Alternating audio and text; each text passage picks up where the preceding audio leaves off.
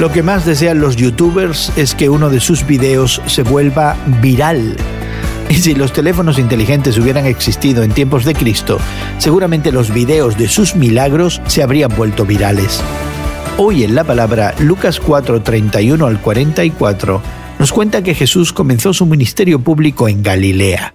Capernaum, al noroeste del mar de Galilea, era un importante centro de comercio, pesca y agricultura, y allí Jesús estableció su base.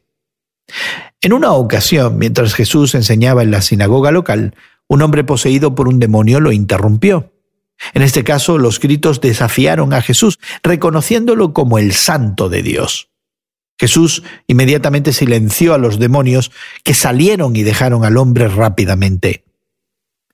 El siguiente milagro fue menos dramático, pero un poco más personal. La suegra de Pedro estaba enferma con fiebre. En este caso Jesús reprendió la fiebre y ésta abandonó inmediatamente a la mujer.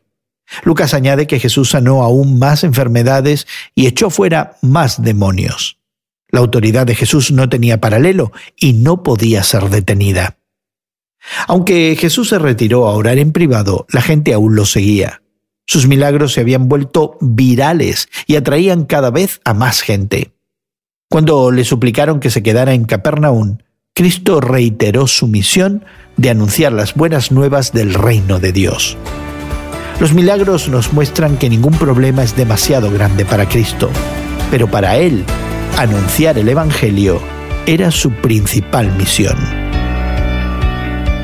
Hoy en la Palabra es una nueva forma de conocer la Biblia cada día, con estudios preparados por profesores del Instituto Bíblico Moody.